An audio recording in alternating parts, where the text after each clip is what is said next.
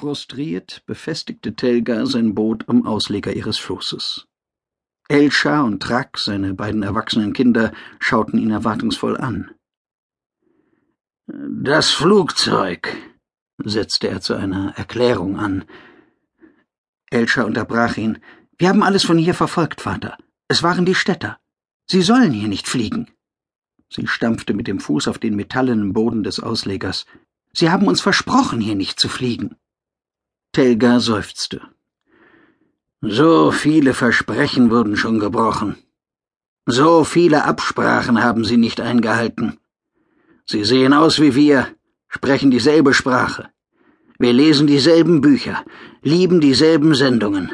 Aber sie sind nicht wie wir. Wie kann es sein, dass wir uns an jede Absprache halten müssen, während Sie mit uns umgehen, als wären wir Sklaven? Wütend schaute er auf das Wasser hinaus. Ganz in der Ferne erahnte er die Ränder der nächsten stählernen Insel. Er widerstand dem Versuch, das Ziel über die Harpune anzupeilen. Er wusste, wie die Insel aussah. Technik, Stahl, eine künstliche Struktur. Sie fressen unser Meer, er drehte sich seinen beiden Kindern zu.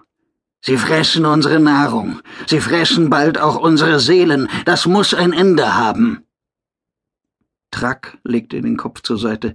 Wie meinst du das, Vater? Er schaute seine große Tochter und seinen großen Sohn an. Seine Familie war groß, sie brauchte viel Nahrung. Bis jetzt hatte er es geschafft, alle zu versorgen. Seine Frauen und deren andere Männer waren gesund, ihre Kinder wohlgeraten, Sie bewohnten ein großes Floß, das Raum für alle bot und mit allen technischen Neuerungen ausgestattet war, die das Leben auf Rayan bot. Wenn Trak oder Elsche einen Partner gefunden hatten, würde es sich entscheiden, auf welchem Floß sie weiter wohnen wollten. Beide Familien wären sicher stolz darauf, einen weiteren sprechenden Fisch bei sich aufzunehmen. Aber von Jahr zu Jahr wurde es schwieriger genug zu verdienen, um alle Bedürfnisse zu befriedigen. Telga seufzte.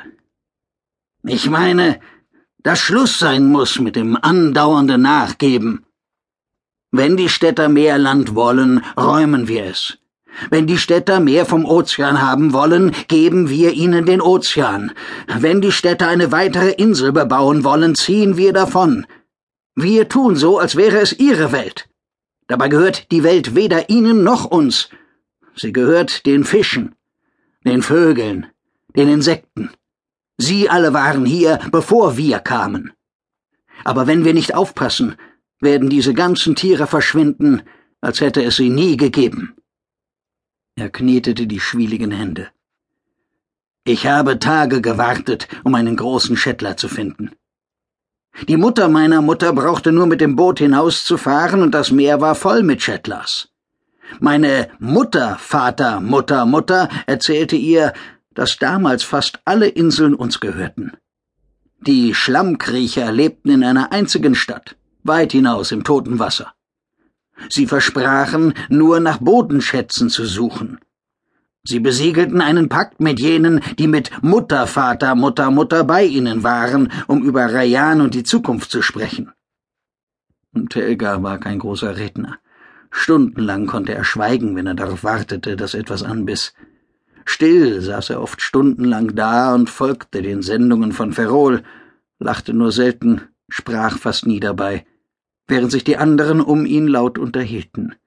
Jetzt konnte er nicht mehr schweigen. Zu viele Worte hatten sich in ihm angestaut. Die Schlammkriecher haben jeden Vertrag gebrochen, fuhr Telga fort. Selbstverständlich haben sie ihn nicht im Wort gebrochen, nur im Geist. Wir sind keine Meister des Vertragswesens. Ich weiß noch, wie der alte Geschuk vor der Regierung klagen wollte. Was hat es ihm gebracht? Nichts. Jahrelang erschien er immer wieder vor Gericht, umgeben von Anwälten der Städter, um unser Anliegen durchzukämpfen. Am Ende sagte man ihm, dass er nicht das Recht habe, für die Fische zu sprechen, und dass der Vertrag nicht länger gelten würde, weil wir keine Organisation hätten, die uns vertritt. Seine Kinder schauten ihn weiterhin abwartend an. Warum sollen wir wählen gehen? Warum sollen wir Kandidaten aufstellen, die in den Städten so tun, als würden sie für das ganze Land sprechen?